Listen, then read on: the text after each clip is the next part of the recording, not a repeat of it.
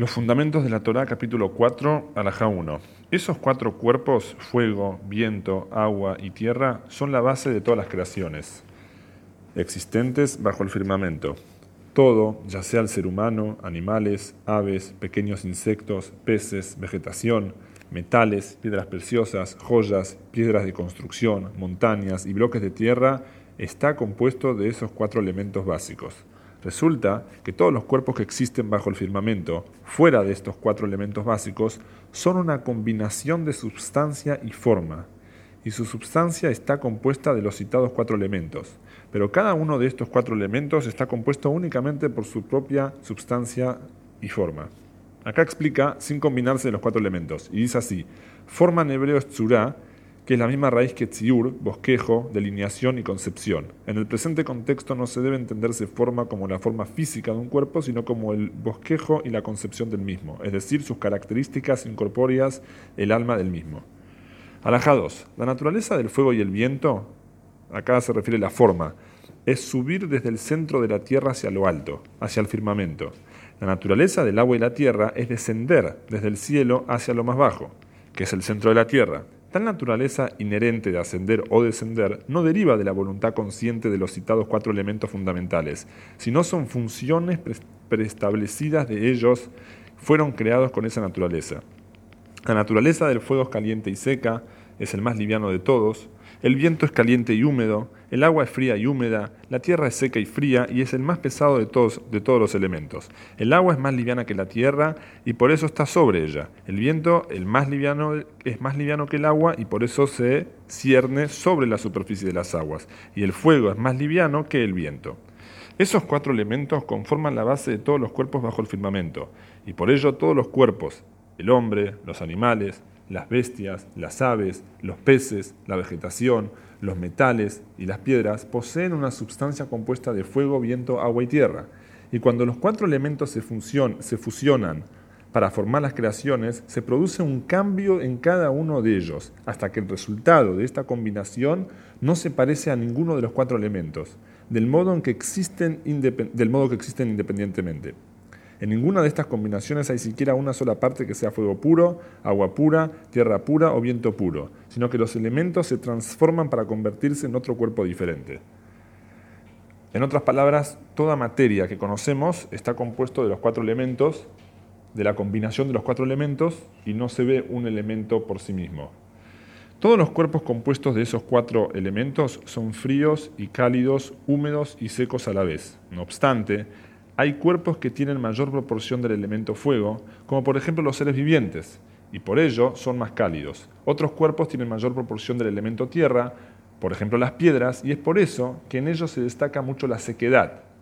Por ello es que hay cuerpos más cálidos que otros o cuerpos más secos que otros. De igual modo, hay cuerpos en los que solo se percibe el frío, cuerpos en los que solo se percibe la humedad y cuerpos en los que se percibe el frío y la sequedad por igual el frío y la, humedad por igual, el calor y la sequedad por igual, o el calor y, la humedad por igual. La naturaleza del elemento dominante en la composición se, destacará en el cuerpo resultante de la combinación de los cuatro elementos. En el paréntesis se explica independientemente de la apariencia que puedan tener los distintos cuerpos, todos están compuestos por los cuatro elementos. Alaja 3. En última instancia, todos los cuerpos terminan desintegrándose, algunos al cabo de unos días y otros al, cabo de muchos años. No existe un cuerpo que no termine desintegrándose. E incluso cuerpos nobles como el oro y el rubí también se desintegran y vuelven a los cuatro elementos. Así, una parte de cada cuerpo vuelve al fuego, otra al agua, otra al viento y otra a la tierra. Alajá 4. Pero si todo lo que se desintegra vuelve a estos cuatro elementos, ¿por qué Hashem le dijo a Adán y al polvo volverás? En otras palabras, y no a los cuatro elementos. Si todo está compuesto de los cuatro, ¿por qué al polvo? Porque estaba formado principalmente del, del polvo. No toda materia que se desintegra vuelve rápidamente a los cuatro elementos, sino que a medida que se va desintegrando va tomando diferentes formas hasta que finalmente retorna al, al a los cuatro elementos. Resulta que todas las cosas se van transformando. 5. Constantemente, cada día y en todo momento, un poco de cada uno de, eh, un poco de, cada uno estos, de estos cuatro elementos, pero no la totalidad, se transforma en otro elemento. ¿De qué modo? Un poco de tierra próxima al agua se modifica, se desintegra y se convierte en agua. Asimismo, una parte de agua próxima al viento se modifica, se evapora y se hace viento. Y también una parte del viento próxima al, de viento próxima al fuego se modifica, se transforma y se convierte en fuego. Y una parte de fuego próxima al viento se modifica, se condensa y se convierte en viento. Y una parte de viento próxima al agua se modifica, se condensa y se convierte en agua. Y una parte de agua próxima a la tierra se modifica, se condensa y se convierte en tierra. Dichos cambios se producen de a poco a lo largo de los años. La totalidad de un elemento no se modifica por completo, de modo que todo el agua se convierta en viento o todo el viento en fuego, porque es imposible que, desaparezca alguno de los cuatro elementos, sino tan solo una parte de fuego se transforma en viento o una parte de viento en fuego. Y así, cada uno de los cuatro elementos está en proceso de cambio constante. Alajá 6. Estos cambios se producen por la rotación de las esferas astrales es dicha rotación la que provoca que los cuatro elementos se fusionen y surjan de ellos los distintos tipos de sustancia compuesta, seres humanos, animales, vegetación, piedras y metales. Hashem confiere a cada cuerpo su forma adecuada por medio de los ángeles del décimo nivel, los cuales son la forma llamada Ishim, lo que ya mencionamos en el capítulo 2, o sea, el, ángel inferior de los diez niveles de ángeles, Ishim, hombres. Alajá 7. Jamás verás sustancia sin forma o forma sin substancia. Es el entendimiento literalmente el corazón humano, el que discierne, según su comprensión, los cuerpos que ve y sabe que están compuestos de sustancia y forma. Así, el hombre sabe que hay cuerpos que se componen de los cuatro elementos y que otros cuerpos son simples y constan de solo uno. Y sabe también que hay formas sin sustancia que si bien no son visibles al ojo, sí son visibles al ojo del entendimiento, igual como sabemos de la existencia del Creador sin que sea visible a nuestros ojos. Y acá explica, forma no significa figura, sino la propiedad física y metafísica de la materia. Por ejemplo, la materia agua es la combinación del hidrógeno y el oxígeno.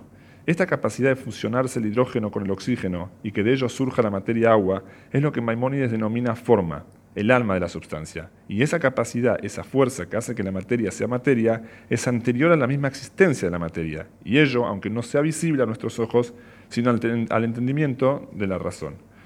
Alajá 8. El nefesh, espíritu de todo ser viviente, es la forma, propiedad que Hashem le ha conferido. El intelecto propio del alma humana es la forma, propiedad específica del hombre, por la cual éste se destaca por su condición de completo en conocimiento. Sobre esta forma la Torah expone, hagamos un hombre a nuestra imagen, según nuestra semejanza, es decir, que el ser humano tenga una forma, un alma de conocimiento, por la cual conozca y capte conceptos inmateriales como los conceptos sobre la divinidad, hasta llegar a asemejarse a ellos por su capacidad de comprender conceptos abstractos, al igual que los ángeles comprenden. La citada expresión a nuestra imagen no aluda a la forma física percibida por los ojos, o sea, la boca, la nariz, la mandíbula y demás formas del cuerpo, pues ello no se denomina forma, sino se denomina toar, figura.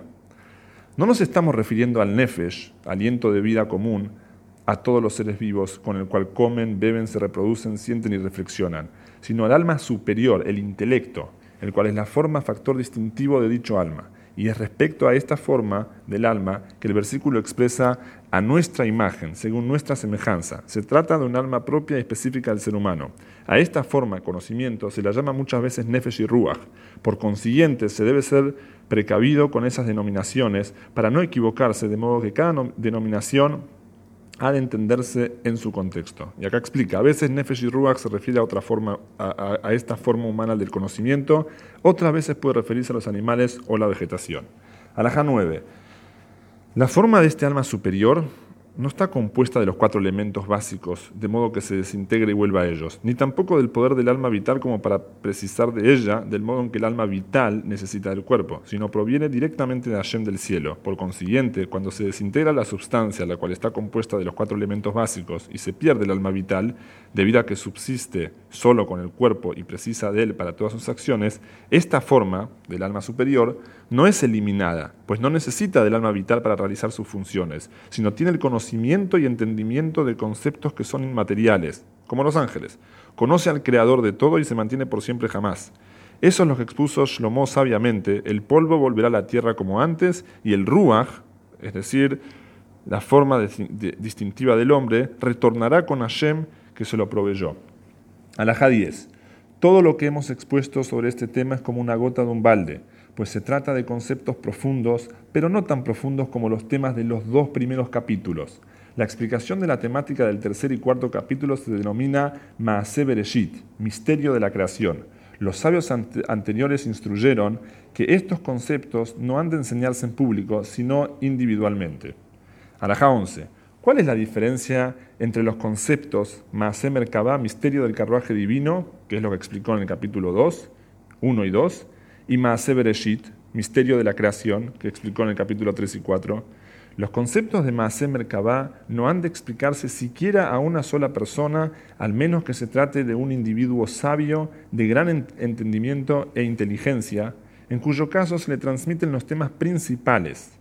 Eso es lo que es Maasé Merkabah lo que sería misterio del carruaje divino.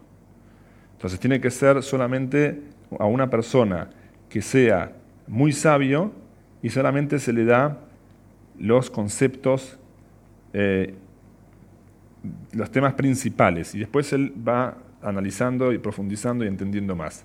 Pero los conceptos de Bereshit, lo que explicamos recién, misterio de la creación, sí pueden ser transmitidos a una sola persona de forma privada, por más que no sea capaz de comprenderlos con su propio raciocinio. Se le enseñará todo lo que se le sea posible comprender. ¿Y por qué no se debe enseñar estos conceptos en público? Porque no todos poseen una mente amplia para comprender cabalmente la explicación de tales conceptos. La explica y podría malentenderlos. Alajá 12. Cuando el ser humano medite en estos conceptos y sea consciente de la existencia de todas las creaciones, los ángeles, las esferas, el ser humano, etc., y contemple la sabiduría, de Hashem en todas las criaturas y todas las creaciones, se acrecentará su amor a Hashem. Su alma estará sedienta y su cuerpo anhelará el amor a Hashem. Y así temerá, temerá frente a la, conciencia de su propia bajeza, pobreza e intrascendencia al compararse con alguno de los grandes cuerpos santos como las esferas que tienen conocimiento de Hashem. Y cuanto más, y cuanto más, cuando se compare con una de las formas puras ajenas a la materia y que no están compuestas por más alguna, como los ángeles, se descubrirá a sí mismo como un recipiente lleno de vergüenza, deshonra, vacío y carencias. 13. Los conceptos tratados en estos primeros cuatro capítulos relacionados con estos cinco preceptos. ¿Cuáles son los cinco preceptos? 1. Saber que Hashem existe. 2 no pensar que existe otro Dios fuera de él, tres, unificarlo, cuatro, amarlo y cinco, temerle, es lo que los sabios anteriores llamaron pardes, pardés, jardín. Como expusieron en el Talmud, cuatro entraron al pardés. ¿Sí? Solamente Rabbi Akiva salió en paz. A pesar de que eran grandes de Israel, sabios prominentes, no todos tenían la capacidad necesaria para comprender y captar cabalmente tales conceptos. ¿Sí? Por eso es que uno falleció, otro enloqueció y otro abandonó todo. Afirmo que no es digno pasear por el pardés, sino el que se ha llenado el estómago de pan y carne. Pan y carne aluda al conocimiento de lo prohibido y lo permitido, y cuestiones similares relativas al resto de los preceptos.